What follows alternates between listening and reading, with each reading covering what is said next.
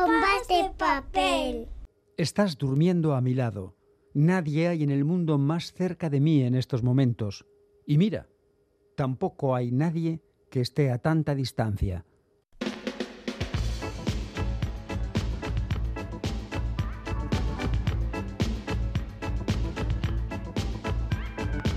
Pompas de papel.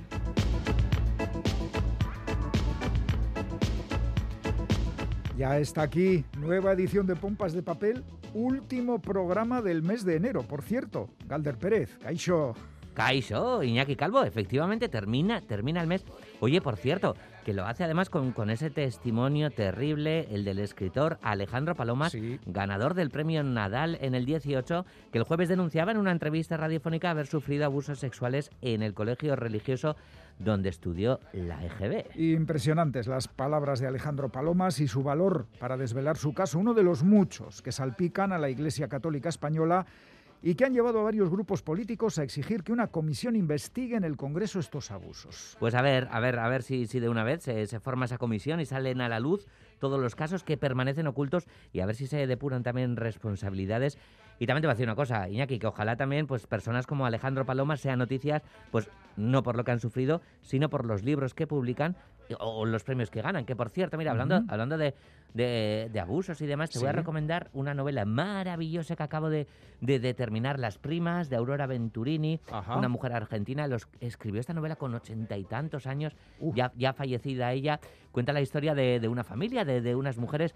Y me ha, veni- me ha venido ahora a la cabeza relacionando una cosa con la otra, porque los abusos a, a las mujeres están súper presentes en esta novela, que a su vez es súper trágica, pero que mm, está tan bien escrita que, que está lleno de, de tintes eh, de, de comedia y, y- y- y- Tragicomedia. tragicomedia, sí, Ajá. relatando este tipo de, de tragedias. Bueno, Aurora las- Venturini, Las Primas. de tu sketch, apúntatelo, Iñaki. Fantástico. venga. Pues como decíamos, que los escritores sean noticia, pues eh, no por lo que sufren, sino por los libros que publican, los premios que ganan. Es nuestro mayor deseo, el de todo el equipo de Pompas de Papel. Equipo formado por Félix Linares, Chani Rodríguez, Anne Zabala, Quique Martín, Iñaki Calvo. Roberto Mosso, Begoña Yebra, Goisal del Andabaso y Galder Pérez. Todo listo, empezamos. ¡Que no me he peinado!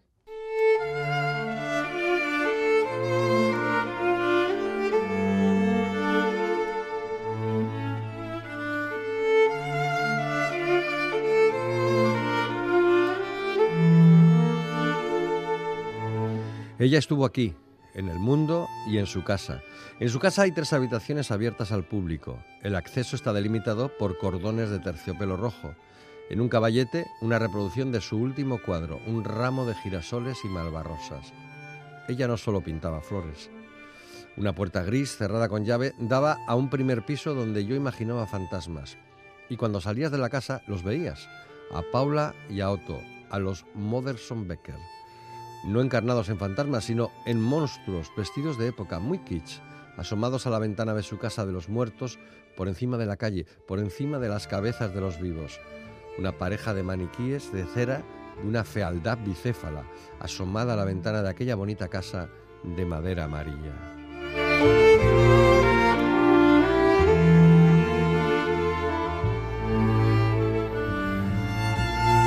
Lo que acabáis de escuchar es el comienzo de un libro titulado Estar aquí es espléndido, vida de Paula M. Becker, que ha escrito Marida Risset y ha publicado Errata Nature.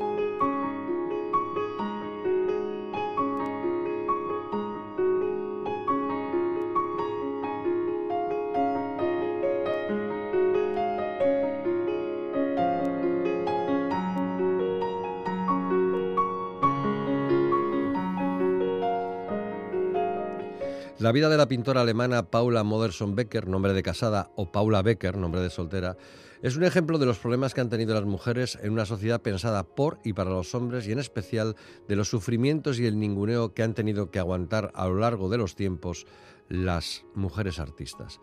Paula, podemos tratarla de tú tras el acercamiento a su figura tan íntimo y personal que propone este extraordinario libro, tuvo una vida breve, 31 años. Nació en Dresde en 1876 y murió en la colonia para artistas de Worpswede en 1907.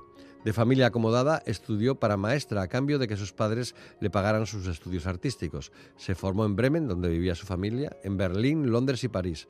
Fue una mujer que luchó toda su vida por ser artista, pero que tuvo que seguir ligada a los hombres, su padre primero y su marido, el también pintor Otto Motterson, después, para tener una salvaguarda económica que le permitiera crear. Es cierto que ninguno de los dos hombres le puso ninguna pega para seguir su camino, en especial su esposo, pero también hay que señalar que esa forma de actuar era algo parecido a decir, que se divierta pero mientras cumpla sus obligaciones. En su caso, ser buena hija, ser buena esposa y en el futuro ser buena madre. El libro de Marida Riesek se centra en su mundo y su forma de pensar a través de la observación de su obra, de sus diarios y de la inmensa correspondencia que mantuvo con familia y amigos, especialmente con su compañero artístico y después esposo Otto y su amiga la escultora Clara Westhoff, a la que conocería en la colonia artística de Wolfswede, donde también vivía Otto. Otra relación importante en cuanto a su intensidad y a lo prolijo de las cartas que se intercambiaron fue la que mantuvo con el poeta Rainer Maria Rilke, visitante asiduo de Wolfsbede y que se acabó casando con su amiga Clara, a la que abandonó a los dos años de matrimonio. Las dos mujeres pronto se dieron cuenta que el matrimonio era una prisión, pero una prisión en la que tenían que vivir para poder desarrollar su arte. De ahí las terribles contradicciones de Paula que se debatía entre el amor a Otto y la estabilidad económica que le facilitaba y la libertad de una vida en solitario en París dedicada a su arte, pero sin ningún futuro. Las mujeres artistas eran un cero a la izquierda en el mundo cultural. Paula no llegó a vender en vida media docena de cuadros. Paula llegó a decir cuando abandonó a su marido y poco tiempo antes de volver con él y quedar embarazada, aquello de ya no soy Motherson y tampoco soy Paula Becker, soy yo y espero ser, espero ser cada vez más yo. Estoy convirtiéndome en alguien. Murió poco después de dar a luz. Según cuenta Darriesek, la importancia de Paula M. Becker, como la llama la escritora, es que luchó por ser una igual entre hombres artistas de su época, manteniendo su propia expresión e independencia creativa, y que fue una innovadora a la hora de presentar el cuerpo femenino y la vida doméstica. Por ejemplo, antes de ella, ninguna pintora se había autorretratado desnuda ni embarazada, ni había representado a madres reales desnudas con sus bebés dando el pecho. Quizás sabía que era una mujer que pintaba tras siglos de mirada masculina.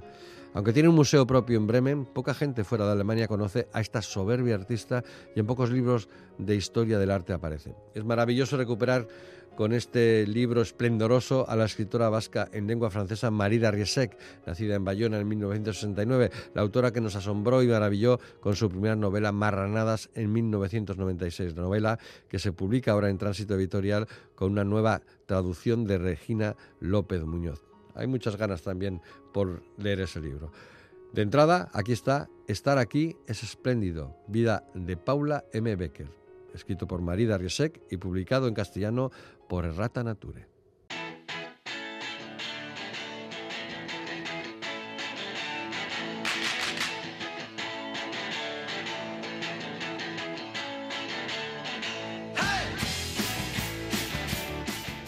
Y aplausos recibimos a Chani Rodríguez. Chani, Caixo, compañera. Caixo, Iñaki. Bueno, aquí vienes, como todas las semanas, con el montón de libros. Eso es, bueno, Que- un montón y pequeño, porque hacemos una entresaca importante. Se publica mucho. Mucho. Y a ver, con todo no podemos, pero con parte sí. Claro, Y... Y hay libros que nos llaman particularmente la atención, como es el que este libro que, no- que va a abrir la sección. Está, está Chani muy interesada en destacar este libro. Yo creo que merece la pena de verdad. Así que vamos a empezar el Sí. repaso a los títulos que traes esta semana con este que tanto te atrae. Sí. Explícanos por qué. Es el plagio eh, de David Jiménez, que ha editado Pepitas de Calabaza. Ya veréis, veréis ahora la historia tan interesante que cuenta. Tremebunda, diría Una historia, yo. una historia real. Pero Ah, está muy bien escrito, Por lo además. tanto, más tremebunda todavía.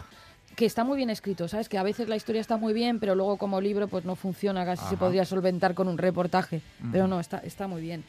Bueno, el plagio cuenta la historia de una estafa que ha arruinado la vida de un hombre, en concreto el padre de- del autor del libro. O sea, que lo hace, escribe con mucho sentimiento. Claro. David Jiménez eh, lo que cuenta es lo siguiente. Su padre a principios de los 90 y de un formato para un programa de televisión que llamó Parquelandia, donde los concursantes que hacían, pues caminaban por un tablero gigante, miraban a cámara para lanzar un dado electrónico, realizaban pruebas según las casillas en las que caían. Nos suena, ¿verdad? Eh, me parece que sí, ¿no? Yo creo es que un, se parece. un juego de estos eh, de tablero. Sí, al juego de la OCA. Él no lo dice en el libro el autor, pero bueno, se refiere al juego de la OCA Sí. que se pasó en aquellos años en Antena 3 y que obtuvo Bueno, fue- aquello unas fue- cuotas sí de pantalla increíbles, más del Sí. 40%, lo cual es, no, es, no, es, no es habitual. ¿eh? O sea, este hombre lleva a la televisión pública el proyecto. Eso es. Le dicen, oye, ¿por qué no realizas un programa piloto? Y este hombre, que debía de ver muy clara su idea, para grabar ese programa piloto, se gastó todos sus ahorros, hipotecó la casa, vendió el bar que tenía, en fin, que contrajo deudas millonarias. Madre mía. Él entrega el material a la cadena, recordamos, a la televisión pública, y se queda esperando una respuesta que tarda en llegar. Entre tanto, tres directivos con los que había firmado acuerdos y contratos se fueron a una cadena privada. Y el 2 de octubre de 1993 se estrenó en esa cadena un programa con las mismas características eh, del que había ideado el padre de, De de David, David. Jiménez. Ajá. Así que el padre, bueno, pues eh, se arruinó, fue desahuciado y ahora mismo cobra la pensión mínima. Y se ha enfrascado en una batalla judicial de la que no obtuvo nada, que Qué ha condicionado totalmente la vida de... Sí, porque dicen que, a ver, que el- ambos programas están basados en un juego que existe, eso dicen los jueces, pero bueno, a él no Sí, le convence sí, nada. Es que el formato era muy, muy, muy parecido, por no decir igual, a lo que él había Ajá. propuesto. Sí, cambiaba el nombre esencialmente. El Eso formato es, era el mismo. es verdad que sí, que se inspira en el juego de la OCA, que es un juego que era previo, Sí. pero claro, ahí luego hay mucho más.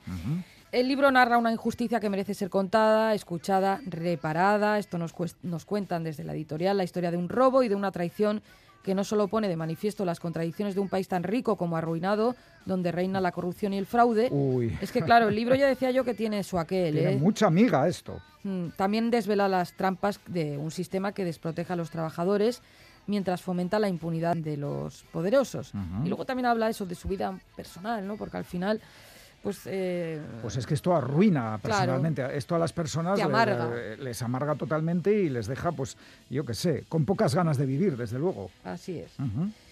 Daniel Jiménez, vamos a recordar, eh, que es el autor, por ejemplo, de Cocaína, Las dos muertes de Ray Loriga, también escribió el libro de relatos La vida privada de los héroes, y ahora con este libro, El plagio, eh, que yo creo que va a tener bastante recorrido, ha ganado el premio literario Café Bretón y Bodegas Olarra, un premio muy, muy riojano. Bueno, bueno, bueno. Pues nada, menudo comienzo de sección, Chani. Eh, seguro que los próximos títulos no bajan el nivel. No bajan, pero cambian, ¿eh? Cambian total. Hombre, a ver, vamos no a podemos estar siempre en estos dramones. Eso es, vamos a... Y encima reales. es, es que es lo terrible. Ahora vamos con novelas, ¿no? Eso es, con una novela negra de una escritora navarra, Maris Cue.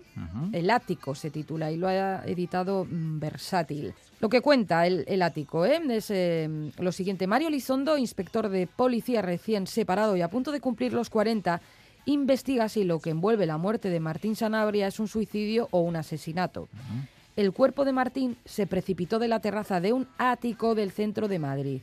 Todavía no sabe si hay caso, pero en torno a Martín orbitan Lucía, Marilia, Rebeca y Elena, que son su mujer y sus amigas de la infancia, y conforman un universo femenino que a él le resulta inescrutable. A veces le parecen cómplices y otras rivales. Mm, qué interesante. Está estructurado en relatos de primera persona el libro de estas cuatro mujeres y del inspector y al leerlos, eh, bueno, vamos a más o menos comprender qué le pasó realmente a Martín, aunque la verdad sobre su muerte parece tan caleidoscópica e intrincada como su propia existencia y su relación con las mujeres. Mariscue nació en Pamplona, donde estudió Derecho, luego yo creo que ha estado viviendo fuera, creo que ahora vive en Madrid. Tras años dedicada al comercio internacional, decidió cumplir un sueño que yo creo que comparten muchas personas, eh, dedicarse a escribir, a, a idear historias que les gustaría, que le gustaría leer. Y en esto anda esta mujer. Pues qué bien, sueño cumplido. Ahí está, su novela, El Ático. Mm, Mucha- eh, Muchos que- oyentes dirán, qué suerte, ¿esto cómo harán? Porque yo también tengo un sueño, pero cualquiera se lo permite. Bueno, algún día igual podemos entrevistar a Marizcue, ¿no? Pues estaría bien, sí. Pues oye, ¿por qué no? Hala, en la lista de posibles entrevistados y entrevistadas de Pompas de Papel. Seguimos, uy, con un autor muy conocido en este programa y al que queremos mucho. muy conocido, yo creo que muy leído. mm, y vamos, es, mm, particularmente en Bilbao, yo creo que poca gente habrá que no conozca a Pedro Ugarte, ¿no? Como escritor, quiero decir. Eh, vamos a hablar de una ciudad del norte que ha editado Sopler, pero bueno, en realidad esto es una reedición. Ah, ¿eh? Es una reedición de una novela, la segunda de las seis que ha escrito Pedro Ugarte, que fue publicada en 1999 en la editorial Basaray, si yo no me equivoco, y creo que no. Pues ya ha llovido, ¿eh? Ha llovido un poquito, sí. Esto, como se dice, parece que fue ayer, pero no. No, no, no. Bueno, el punto de arranque y de llegada de una ciudad del norte es el patio de un colegio, ese espacio iniciático, claro, donde el miedo por primera vez se hace visible, una encrucijada en la que la vida se muestra inflexible ante las muestras de flaqueza. La epopeya del protagonista, que es ya Jorge, que es que Jorge es un viejo conocido para los lectores y las lectoras de Ugarte, porque Ajá. es como su trasunto literario y protagonista de novelas y libros de relatos también. Bueno, pues Jorge se mm, emplaza a partir de ese momento en una ciudad de rasgos inconfundibles, acompañada por toda una galería de personajes que retrata la fauna variopinta de, de las abiga- abigarradas ciudades contemporáneas. Una ciudad reconocible, lo podemos decir, pienso que Bilbao, ¿eh? O sea, no, no pasa nada. Eh, en una ciudad del norte la búsqueda de la madurez se confunde al final con la aceptación y el tiempo se convierte en una metáfora del eterno retorno. Generación tras generación se reproduce el mismo y doloroso proceso de adaptación sin que la experiencia de otros sirva a los recién llegados. Trazada mediante una prosa inteligente a la que acostumbra el Pedro. autor, además, claro. Claro, claro que sí. con muchas observaciones y muy profundas, la novela analiza también, en clave literaria, la terca realidad vasca como un decorado añadido que dificulta las relaciones personales y que a menudo las pervierte. Es una novela que retrata la fragilidad de la condición humana, pero también la extrema crueldad del contexto social moderno. Bueno, pues ahí es nada. Una obra de hace ya, pues, pues va a hacer 23 años de Pedro Ugarte, reeditada y seguramente más que interesante. Yo, bueno, yo la leí en su momento Sí. y sí que es muy Tienes buen recuerdo, Sí, buen sí, recuerdo, sí, ¿verdad? sí, sí. Seguimos con otro, otro escritor y otro título. Vamos con un escritor que tiene un mundo propio, yo creo. eh, Ah. Sergi Belver, eh, que ha publicado Del Silencio en ediciones del Viento. Del silencio, ¿qué, qué, qué, qué es esto? ¿Qué, qué- cuál es la trama? Pues el protagonista es el joven Janos que, eh, que regresa a Budapest en busca de su tío Gabor, el hombre que le enseñó el valor del silencio y las palabras. Janos había estado refugiado en el París de, de posguerra. A orillas del Danubio ligará su destino al de Vera y vivirá en primera persona la revolución húngara de 1956. De nuevo, el éxodo forzado por los soviéticos hacia la Viena fronteriza entre su juventud y la vida adulta, del mayo francés a la primavera de Praga, de su amor por la música al recuerdo de Vera y de los bosques de Bohemia al viejo exilio parisino, la odisea de Janos por los años más duros de la Guerra Fría, refleja de nuevo, como decía, nuestro viaje como sociedad de la utopía al desencanto. Alegoría de la Europa actual, de su deriva y nuestra desmemoria del silencio es una novela sobre las grietas y trampas de la identidad, el precio de la libertad individual frente a la inercia colectiva y la épica interior de quien decide rebelarse contra el ruido de su tiempo. Es un libro que mm, pues tiene su actualidad. de Pues, manera, ¿eh? fíjate, claro, con la crisis de Ucrania, que se habla de un rebrote de la Guerra Fría, pues ahí es nada. Jo, sí, toda esta parte. Además, eh, mm, bueno, Sergi es catalán, ahora lo iba a decir, nació en Barcelona en el año 1971. Es un escritor nómada porque yo lo sigo en redes sociales y lo mismo está viviendo en Galicia que en Viena, que en no sé dónde. ¿eh? O Bueno, sea, bueno. Ha publicado bastantes cosas. Es un hombre de mundo. Es un hombre de mundo. Pero bueno, por, por el contexto en el que ubica la, la novela, quería decir que en Centro Europa se está escribiendo una literatura prodigiosa Ajá. y también en los ex países eh, soviéticos, las soviéticas. Sí, sí, sí, soviéticas sí, sí. también, porque claro, es una- está en marcha, hay algo en marcha todavía. Bueno, ¿no? por pues nada, nada. Siempre esperando que ocurra algo definitivo en esos eh, lugares. Bueno, el último título por hoy. Este título también es muy, muy interesante. La plaga blanca eh, lo publica con Sony y lo ha escrito Ada Klein Fortuny. Eh, podríamos decir que es un libro sobre la tuberculosis, pero no. Uy, Digo sobre la tuberculosis porque de ahí lo de plaga blanca, por la gran peste blanca. Pero es un libro, la gran peste blanca, que es como se llamó a, a a la tuberculosis, sí, claro. sí. En realidad es un libro sobre la vida. Y en concreto sobre la vida de Chekhov, Kafka, Mansfield, Salvat Papaset, Eluard y Orwell, que están unidas por el hilo invisible de esta enfermedad, precisamente, la Sí, sí, tuberculosis. Plaga que se contagia como una peste, tanto de hecho que se aísla a las personas enfermas, se las destierra y se las condena al ostracismo. Y en ese confinamiento los enfermos se marchitan y, bueno, pues se entristecen también, ¿no? Y empalidecen, de ahí lo de blanca, la enfermedad blanca. Vaya, vaya. Uf. Fue este un aclamado debut literario publicado originalmente en catalán de Ada Klein Fortuny, autora tras un seudónimo. Es Ah, una- esto es seudónimo. es, una- Vale, es un vale. seudónimo, sí. Ella es una doctora experta en enfermedades infecciosas. O Así sea que que sabe de lo que escribe. Sí, viene de, de- de la ciencia, de la medicina. Indagando los libros de correspondencia y en documentos privados de estos escritores eh, que ella admira y leyéndolos, pues a la autora le sobreviene una duda. ¿Qué va antes, la enfermedad o la persona? La enfermedad define a la persona, pero el carácter de la persona define el curso de la enfermedad. ¿Es posible separar una cosa de la otra? Eh, ¿Ante la misma desgracia estamos predispuestos a afrontarla de uno u otro modo? Pues Uf, tiene gra- respuestas. grandes preguntas. Sí, pero que tiene respuestas. Mm, Tiene una teoría que no vamos a desvelar, por Ajá. supuesto. Oye, Pero vamos. fíjate, que esto de los confinamientos y las marginaciones y los calificativos, anda que no está de actualidad. En fin, Bueno, claro. Mira, ¿Eh? el otro día también me llamó la atención que el padre de Proust ya era epidemiólogo. vaya. Mm, Fue uno de los fundadores de lo que luego han ido a ser la OMS, la Organización Mundial Sí, de la sí, Salud. sí. O sea que nada de en realidad. Nada, de- nada, estamos hablando de temas que no tienen en absoluta actualidad. Eso es. Fenomenal, pues nada. Estoy esto es- ordenando los papeles para que luego no me pilles como Nada, siempre. no, no, no. Y tú ya sabes que yo no juego a pillarte, que yo confío en ti plenamente, Chani. Vamos a repasar los títulos de hoy.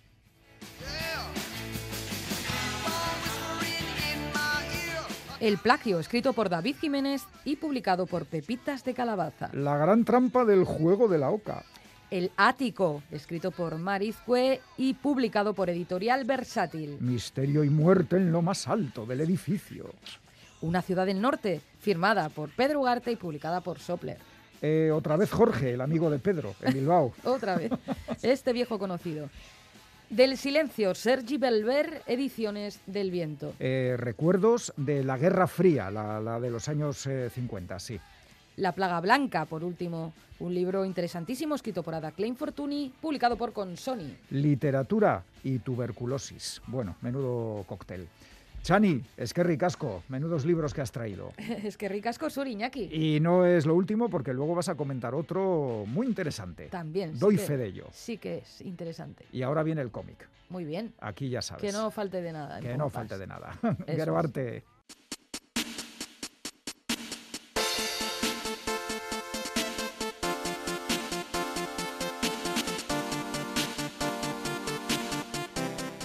Hubo un momento histórico durante la segunda mitad del siglo XIX y el primer tercio del XX en el que un movimiento social y político, basado en la ideología anarquista, sacudió parte de Europa y América en su intento de acabar con el orden social fruto del capitalismo.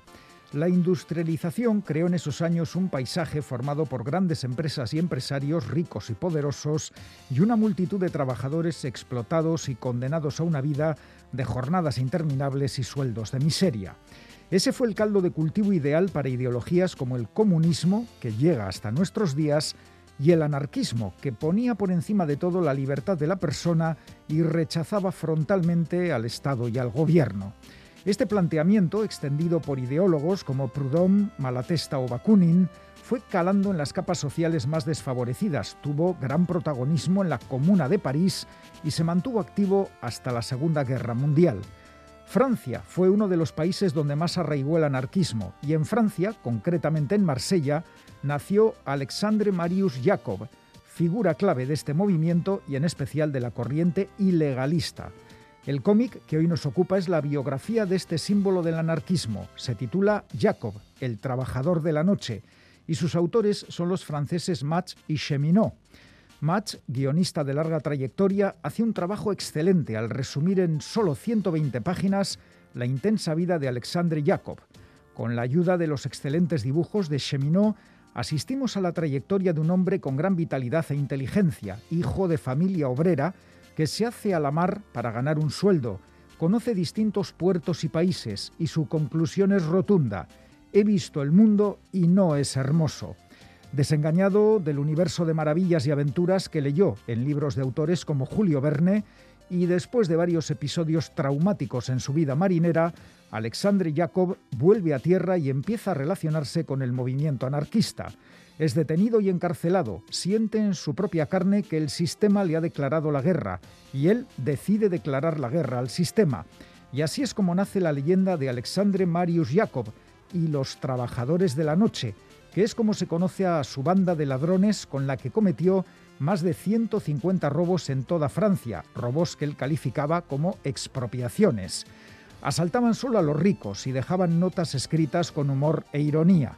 Durante tres años pusieron en jaque a la policía francesa, hasta que Jacob fue detenido en 1903. Condenado a cadena perpetua, cumplió su pena en la Guayana francesa, un destino terrible del que logró salir vivo y manteniéndose firme en sus ideas.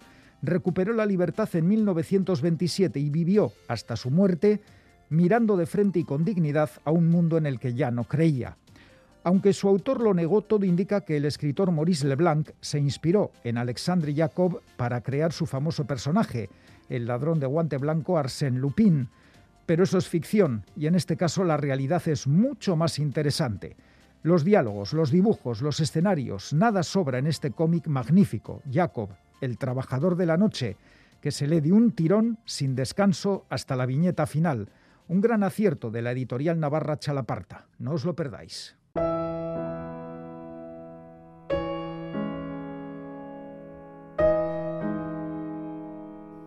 Llegará el día en que no seremos nada más que el reflejo del sonido invertido, el hilo de voz que nadie llegará a escuchar. Llegará el día en el que tumbados encontraremos el sosiego eterno, la contemplación de lo divino y de lo terrenal, el polvo luminiscente en la estela de nuestras escamas. Llegará el día en el que un soplido convertirá el fuego de los candelabros en noches de desvelos, temblores y crujidos, en el que la belleza de lo frágil dejará de sombrear la culpabilidad. Llegará el día en el que nos protegerá la muerte. Asier Rechea, del libro Otro cielo, publicado por Espasa Poesía. Tenemos nuevo investigador en las librerías y se llama Nico Ross. Quizá no lo conozcan todavía porque el libro acaba de llegar a los comercios, pero es el protagonista de Marismas y es la creación literaria de Beatriz Roger y Luiso Soldevila, que curiosamente son madre e hijo y están hoy aquí para contarnos las curiosas experiencias que les han llevado a escribir este libro Marismas. Hola, ¿cómo estáis, Beatriz, Luiso? Hola, ¿qué tal, Félix? ¿Cómo estás? Hola, Félix. Encantados de estar aquí. Bueno, eh, la verdad es que siempre es bien recibido un nuevo personaje que nos haga sentir emociones sin cuento, ¿no? Pero sí me gustaría saber, y supongo que os lo han dicho, os lo han preguntado cientos de veces, por esta curiosa alianza de madre e hijo escribiendo novelas que no es normal dentro del mundo de la literatura. ¿Cómo, cómo ocurrió? Sí, la verdad es que escribir dos personas ya sorprende, aunque este año tenemos el precedente del premio Planeta que por suerte nos ha llenado el terreno. Pero encima, cuando decimos que somos madre e hijo, la gente se sorprende todavía más. Pero bueno, la verdad es que toda una experiencia. La mm. culpa fue de Luiso, Félix, fue de Luiso que entró un día en casa cuando todavía no se había independizado, porque ya hace un tiempo que lo tenemos entre manos, y me, me dice, mamá, porfa, lee esto, que, he decidido escribir sobre un personaje así joven, más o menos de mi edad, una historia que sucede en Jafran. Y bueno, me pasó un esbozo, unas primeras páginas, las leí, la verdad es que me gustó. Y le di un par de ideas y me dice, oye, me gusta lo que me, lo que me dices, escríbela conmigo. y así, tal cual. Habéis trazado los personajes, eh, evidentemente para los lectores son absolutamente nuevos, pero estos personajes tienen una historia detrás que parece venir de otra, de otra intriga. No sé si tenéis otra novela escrita antes que esta que no ha visto la luz. Pues mira, algo de eso hay, ¿vale? Nosotros, de hecho, nuestro, nuestro Nico surgió hace unos años y sí que es verdad que escribimos acerca del origen. Pero bueno, pues por asuntos profesionales, por intereses eh, de la propia editorial, por un tema de que todo fuera inédito y original, que tiene toda la lógica y porque creo que Luis y yo también hemos ido aprendiendo y ese primer esbozo pues no estaba ni corregido, ni acabado, ni tal. Marismas es lo primero que ve la luz y, bueno, ojalá interese lo suficiente como para que algún día la gente quiera conocer el pasado de Nico de forma oficial y también el futuro. Mm, Nico es un detective privado que es una figura que no existe mucho en la narrativa española porque obviamente los detectives en la realidad española no son como los americanos, que los estadounidenses que se meten en jaleos. Aquí tienen su terreno muy, muy acotado. ¿Por qué os metisteis con un detective privado cuando casi todo el mundo pone a detectives, policías, o sea, gente de la administración? Pues mira, la verdad es que teníamos muy claro que fuera un detective joven. Nos gustaba pensar que era autónomo, que tenía su autonomía a la hora de tomar decisiones, que se podía permitir, digamos, ciertas licencias. Y Nico es un personaje al que no le gusta sentirse vigilado, tener un superior, sentirse atado. Y la verdad es que desde el primer momento teníamos claro que así fuera. Puede ser que nos identifiquemos un poco con eso, ¿no? Es un tío que va por libre y que tiene sus lealtades, pero que, bueno, se sale un poco de la norma, necesita siempre esa, esa, esa, libertad alrededor suyo, ese margen de acción. Y sin embargo...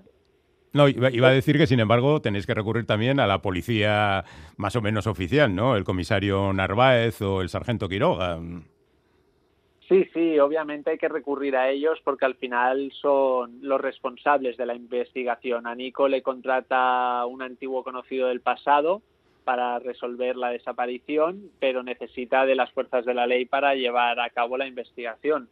Y también era nuestra forma un poco de explicar que nada es incompatible, que al final lo importante siempre es sumar esfuerzos y sumar ganas para resolver algo, ¿no? Que de eso se trata desde un punto de vista más oficial o, menos. Yo siempre me pregunto cómo diablos surge, no, surge la idea, ¿no? La idea, pues desaparece una niña, le contratan al protagonista, etcétera, etcétera. Pero luego cómo se va incluyendo, pues, la aparición de los personajes, eh, la situación, porque vosotros contáis también algunas partes de la novela desde el punto de vista de la secuestrada y del secuestrador, y me estoy metiendo demasiado en eso. Pero bueno, quiero decir, cómo vais alternando los capítulos de una cosa, de la investigación, de lo otro y demás supongo que esto también a base de brainstorming, ¿no? Hemos tirado de teléfono, que yo creo que nos van a hacer la ola, las compañías telefónicas, muchísimo, una barbaridad de notas de voz, de también encontrarnos en los momentos que teníamos libres de nuestros trabajos. Y te voy a decir una cosa que a mí me resulta muy curiosa, no sé, a ver qué opina Luiso. Esto es como cuando se explica la historia, ¿no? Que parece que todo esté perfectamente pensado y medido para llegar a un punto. Em, yo creo que a nosotros nos ha sucedido totalmente lo contrario. Como te dice Luis, al inicio escribimos una escaleta, fuimos desarrollando la trama, descartábamos cosas y descartábamos personajes o hacíamos que nacieran otros, pero ha sido todo como tan fluido en este sentido que, pensar en una mecánica específica que nosotros eh, usáramos para definir los personajes y la novela me cuesta un montón, nos salió como un poco solo. Bueno, por ejemplo, por, poner algunos casos concretos, el caso del ornitólogo este McKay, em, que es un tipo un poco desabrido y, borde. Eh, vosotros... A mí me encanta. Ya, ya, ya, pero lo cierto es que es un tipo borde. Total.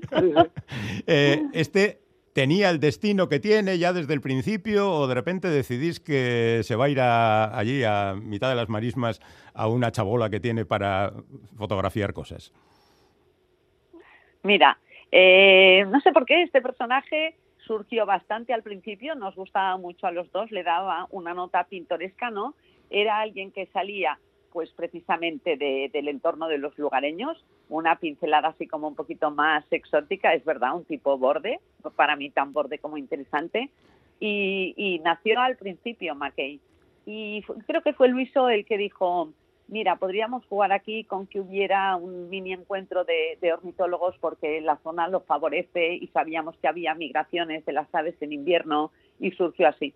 Yo creo que la historia la tienes clara, pero sí que hay un momento, te diré que cuando vas más o menos por el 75% de la novela, ahí sí que llega un punto de inflexión en el que nos tuvimos que reunir más y pensar cómo queríamos acabarla realmente. Queríamos que todos los cabos cuadrasen, tuviera un sentido y ese momento te diré que fue el más delicado a la hora de escribir.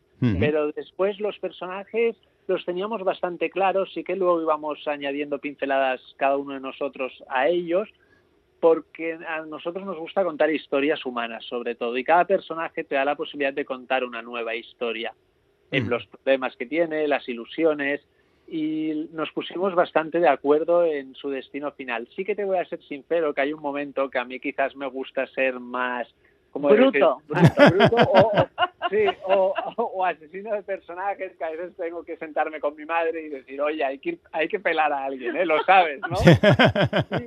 y, ella me dice, pero si le he cogido mucho cariño a este y a este, y le digo, bueno, pues no cojas tanto que siempre se puede crear un nuevo personaje. Bien, bien, bien, bien. Totalmente, sí, sí, sí. Igual, es mucho más aniquilador que yo. Quizá en ese sentido mm, podía ser ejemplar el caso de Cassandra o de Cass, ¿no? Que es un personaje que aparece tarde en la acción y que además podríamos considerar que es innecesario para la investigación, porque es otro otra investigadora más en este caso. ¿Nació así como a mitad de camino y decidisteis que os iba a dar buenos diálogos mm, por sus peculiaridades y demás y la incluisteis o cómo fue? Nació, te diré que casi desde el principio. Teníamos también claro que no llevaría, que no sería un peso pesado quizá en marismas, pero nos gustaba mucho el contrapunto de una mujer acompañando a Nico. Bueno, y luego está, por ejemplo, la mujer de, de Nico, a la que tiene un papel muy, muy secundario. Quizá debería tener un poquito más de... No sé, ¿eh? es una opinión. No, me gusta tu opinión y piensa de cada personaje que hemos puesto, nosotros tenemos alguna idea para él en el futuro. Pero Estela también me gusta mucho porque es la tierra firme de, de Nico. Es el amor, el cariño, y tiene muchas cosas que contar. Y, tan, y nosotros con nuestra historia y novela nos hemos querido diferenciar un poco de las que ya hay. Normalmente el detective que te encuentras está divorciado, tiene problemas con el alcohol, eh, sus relaciones familiares y, y amistades no funcionan. En cambio, Nico ves que tiene en Estela y su hijo recién nacido, ahí su familia. O sea, combate todo el día con el mundo oscuro de su trabajo, pero tiene la luz de su familia. Y para mí Estela tiene esa importancia, pero es verdad que hemos de hablar más de ella. Y te voy a decir la verdad, de hecho, en un primer manuscrito pues había más de muchos, pero también pensamos que la novela no podía pecar eh, acertada o erróneamente, no sé, fue una decisión que tomamos entre los dos, no podía pecar de demasiado, ¿no? Aquello de querer contar durante la, bueno, durante la evolución de un misterio todo de todos. Y si tenemos suerte y la novela tiene buena acogida, pues Estela será mucho más protagonista y otras personas también. Bueno, yo creo que no hemos desvelado gran cosa porque después de todo esta es una novela de misterio e intriga y no conviene desvelar absolutamente nada, pero yo creo que hemos dado las pinceladas convenientes para que los oyentes sepan que aquí tenemos a Nico, que va a ser a partir de ahora una parte importante de sus lecturas y que aquí han estado Beatriz Roger y Luis Osol de Vila hablándonos de esta primera novela, supongo que una experiencia gratísima y que os ha dejado muy satisfechos. Pues la verdad es que para mí como madre ha sido un regalo porque además, o sea, aparte de permitirme pasar más tiempo con, con Luiso y compartir esta aventura con él, también he descubierto una faceta de un hijo que las madres no solemos ver, ¿no? Que es cuando funcionan en plan profesional, o sea, desarrollando un tema que está muy alejado de lo que puedes hablar en una comida familiar, o de las vivencias de, todos en casa. Beatriz, Luiso, muchísimas gracias por este rato y gracias por ponerle tanto entusiasmo a esto de la literatura, que la verdad parece que a diferencia de muchos autores que dicen yo es que sufro mucho escribiendo, a vosotros no os cuesta nada y os sale de manera natural. Un placer auténtico charlar con vosotros. Mil gracias. Mil gracias, Félix. Al contrario, un placer hablar contigo. Gracias por tu tiempo.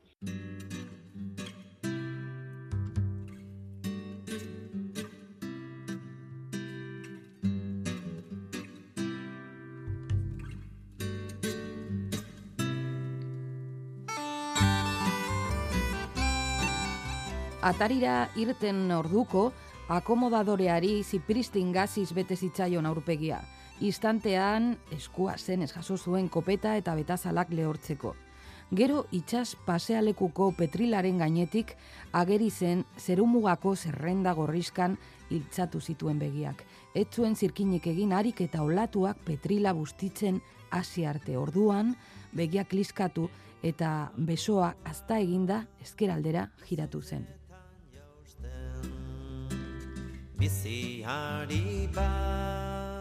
Así comienza la novela Arguiancha, escrita por Pello Lizarralde y publicada por Erein.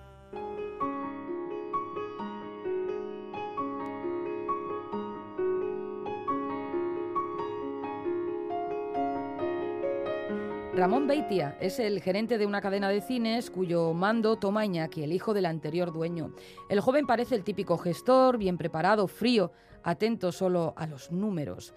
Locha serden ez daki, eta berehala konturatu nintzen eskrupulurik ere ez duela bat ere ez. Kontuak egingo ditu ondo, horretarako ikasi baitu, piensa Ramón Beitia, el gerente, sobre él, nada más conocerlo además. El caso es que los números no van bien y el joven está decidido a hacer algo en consecuencia. Pero antes de que tome ninguna decisión, el gerente le dice que él mismo va a visitar los cines, que recabará datos y que en unos 10 días recibirá un informe. Arranca así una singular road movie protagonizada por Beitia, de quien vamos sabiendo algunas cosas. Desde que se quedó viudo no sabe muy bien qué hacer con su tiempo, tiene una hija que está bastante encima de él y que quiere que se jubile ya. Sabemos también que es un hombre elegante, que cuida su aspecto físico, pero que según vamos observando no se encuentra del todo bien. Lo acompañamos en, su viaje a través de autopistas, carreteras comarcales, zonas industriales y otras dedicadas al sector primario, a la uva, por ejemplo. Corre el año 1982. La acción transcurre en el mes de septiembre que debió de ser muy caluroso porque una sensación pegajosa recorre todo el libro. Beitia es un hombre ensimismado, no demasiado conversador, lo vemos metido en su mundo o en lo que queda de su mundo. Las visitas a los cines le dejarán eh, impresiones desiguales. Algunos están descuidados, otros conservan su esplendor, pero casi todos arrastran problemas. Durante su viaje, Beitia toma notas en su diario y así sabemos, a través de la primera persona, las conclusiones que extrae de sus visitas a los cines y también sabremos algo sobre su vida personal. Pero el libro no lo conforman solo sus anotaciones. Un narrador en tercera persona dará cuenta de sus movimientos y además los trabajadores con los que se reúne nos contarán también qué les ha parecido tanto el gerente como su visita, con lo que asistimos a un, curioso juego de espejos y, de versiones de un mismo momento con un ritmo narrativo muy bien medido que nos sitúa poco a poco en la coordenada emocional del libro, el escritor de Zumárraga consigue elaborar una crónica de un mundo en extinción, el de aquellas exitosas salas de cine de, los pueblos. Y también la crónica personal de Beatty, algo que tampoco queremos adelantar aquí, o no del todo. Es, como ha explicado el propio Lizarralde, el último viaje de un hombre extraviado en una época que se va perdiendo. Argiantza ha sido la obra merecedora del último premio Euskadi en Euskera. El jurado destacó que formalmente es una pieza perfecta en su simplificada simetría.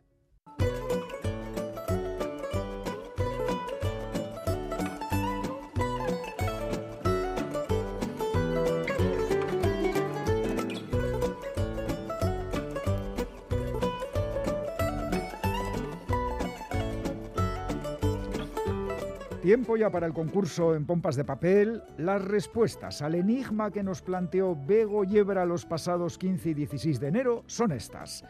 Título del libro, El tren de los locos. Autor, Pachi Irurzun. Ay, como, como la vida misma, ¿eh? igual, igual. Eh, que, oye, sea cual sea el título que elige Bego, hay mucha participación, hay mucho acierto e incluso algunos comentarios sobre el autor y su obra y también pues sobre lecturas recientes. Eh, ah, así que vamos, vamos cuenta, a Cuenta, por favor, cuenta, a ver, que estoy aquí con el papel y boli y apunto las recomendaciones. Vamos, a, vamos a elegir algunos eh, de estos correos que nos manda nuestra fiel audiencia. Eh, mira, José Ramón... ¿Fiel o leal? Porque fiel, de la fidelidad, la lealtad. venga, que es broma, que no te quieres cercana, venga, venga, dale, dale, dale. José Ramón, ¿qué nos dice José Ramón? Pues que un saludo y felicidades por el magnífico programa lleno de recomendaciones. Qué bien hasta en las presentaciones y todo hacemos recomendaciones, ¿verdad? Oye, José Ramón, nada. Sí, sí, hay, que hacerlo todo el rato, Iñaki. Bueno, eh, Andrés, ¿qué nos dice Andrés? Aparte de Caixo muy buenas. Caixo muy buenas, Andrés. Las pistas me conducen al heterogéneo universo de Pachi Irurzun, un inquieto bibliotecario, indisimulado aficionado rockero, periodista y escritor, amante de las historias de la historia, que recientemente ha presentado la novela Enigma, El tren de los locos que evidentemente tiene muy buena pinta y añado a mi lista de futuras lecturas. Andrés. Oh, muy bien, Andrés. Vamos con un tocayo, con Iñaki, que nos dice, las respuestas al concurso del 15 de enero son las que a continuación paso a detallar autor Pachirurzun y Lundain, escritor, periodista, bibliotecario, filólogo y gestor cultural, nacido en Pamplona en 1969. Estudió filología en la Universidad de Navarra y la obra de este escritor es El tren de los locos.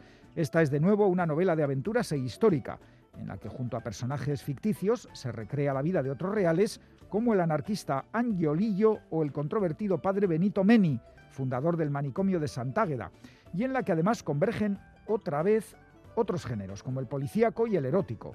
Una novela en donde nos encontramos con la inconfundible voz que abarca tonos que van desde un emotivo lirismo al humor más desternillante de Pachi Irurzun. Toma, ya. toma ya un análisis de novela, ¿eh?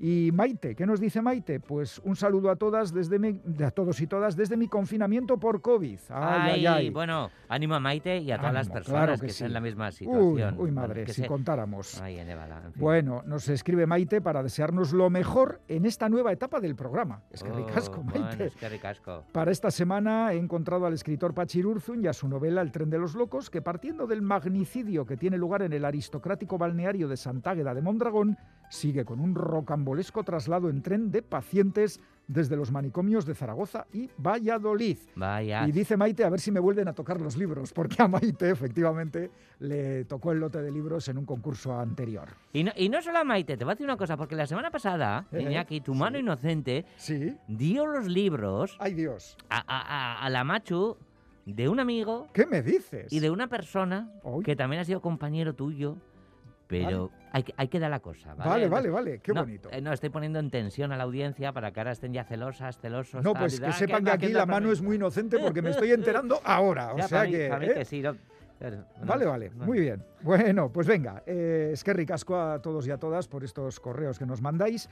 Y vamos ya con los premios a tres oyentes de Pompas que han acertado las respuestas. Libro El tren de los locos, autor Pachi Irurzun. El primer lote de libros es para... Loli Zabala, de Azcoitia. ¡Aupa Loli! El segundo lote de libros es para... Luis Pérez, de Alegría Dulanchi. ¡Aupa Luis! Y el tercer lote de libros es para... Este, este, no es, este va lento el tren, ¿eh? no es alta velocidad este es. Menchu Yusta Romero de Abadiño. ¡Aupa Menchu! Sorionaca los tres, Loli, Luis y Menchu. Os recordamos que para participar en el concurso de pompas podéis mandar las respuestas a la dirección de correo electrónico pompas.eitv.eus. Y si queréis enviarnos una carta o una postal, lo podéis hacer a esta dirección: Pompas de Papel, Radio Euskadi, Capuchinos de Basurto 2, 48013, Bilbao. Y el concurso de pompas, las pistas para acertar la respuesta, nos las da, como siempre, Bego Yebra.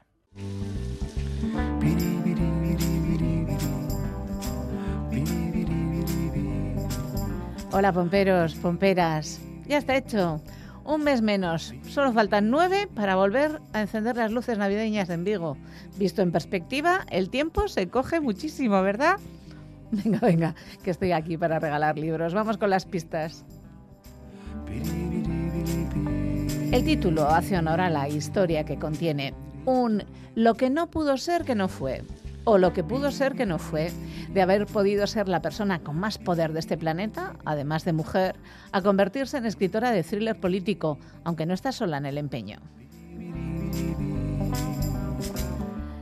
Sobre la historia que cuenta, mucho sabe una de las narradoras, que sí que son dos, una canadiense y otra de Illinois. Decía que mucho sabe una de ellas, puesto que ocupó algún cargo político relevante, muy relevante.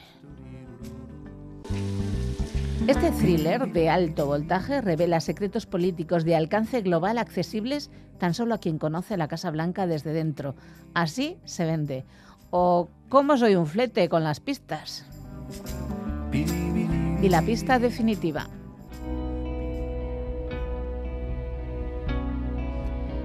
Cómo amaba su país, ese faro glorioso y averiado.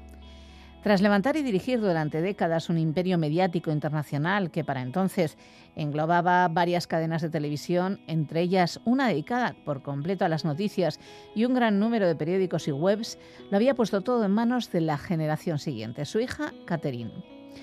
Había pasado cuatro años viendo cómo su amado país agonizaba y por fin estaba en condiciones de ayudarlo a sanar. Desde la muerte de su querido Queen, no solo se había sentido vacía, sino intrascendente, y esa sensación, lejos de disminuir con el paso del tiempo, había ido andándose como un gran abismo. Notaba que cada vez le hacía más falta involucrarse, ayudar, paliar de algún modo el sufrimiento en lugar de informar sobre él, dar algo a cambio. La oportunidad le llegó de quien menos lo esperaba. Douglas Williams, el presidente electo, que rápido podía cambiar la vida y no siempre a peor. Que la suerte os acompañe. Osto euria ari du, izpien artetik. Dena dago garbi, dena dago eze. Poliki goaz, horbela zapaltzen. Goroldioa, bare likatxua, izurtzen ari naizen odola. Metal koloreko kakalardoak, eta zure nantztoa zen pagoak. Azpiko bizitza dakarte azalera.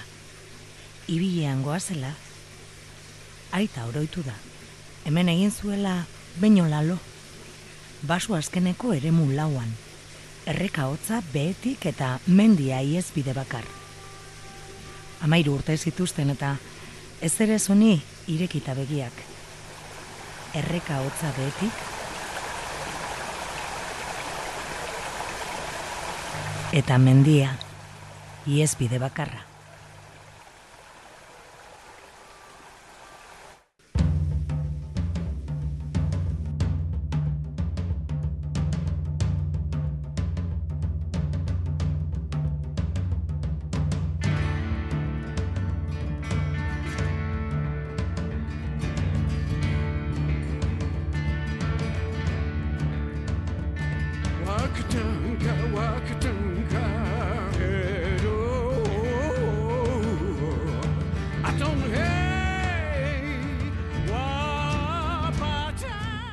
Final del programa, si no habéis podido escucharlo en directo, lo tenéis en la página web de EITV y en la app EITV Nayera, pincháis en radio, vais a Radio Euskadi, Pompas de Papel y ahí están disponibles todos los programas de las últimas temporadas.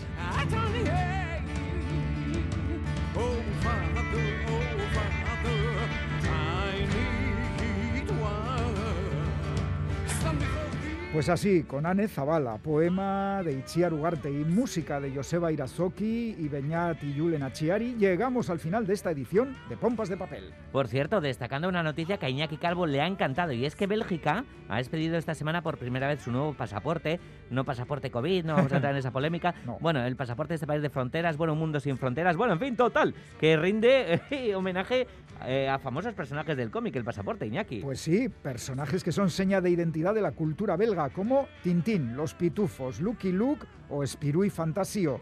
Qué pena no ser belga. Bueno, yo qué sé, pero siempre se han falsificado. Bueno, ¿qué digo? Por favor, ¿qué digo? Bueno, cerramos el programa lleno también de personajes fantásticos como Quique Martín, Félix Dinares, Ana Zabalachán y Rodríguez Iñaki Calvo. Hoy sal del Andabaso, Roberto Mosso, Begoña Yebra y Galder Pérez y todos eh, los y las que estáis ahí escuchándonos. Es que ricasco de Noí, agur. Hoy a Bruselas, vámonos a unos musles y tal, ¿no? Iñaki con su cervecita y, hombre, el agua que ha dejado el mannequin Peace, chis. Uy, agur, agur, agur, perdón, que estaba el micro abierto.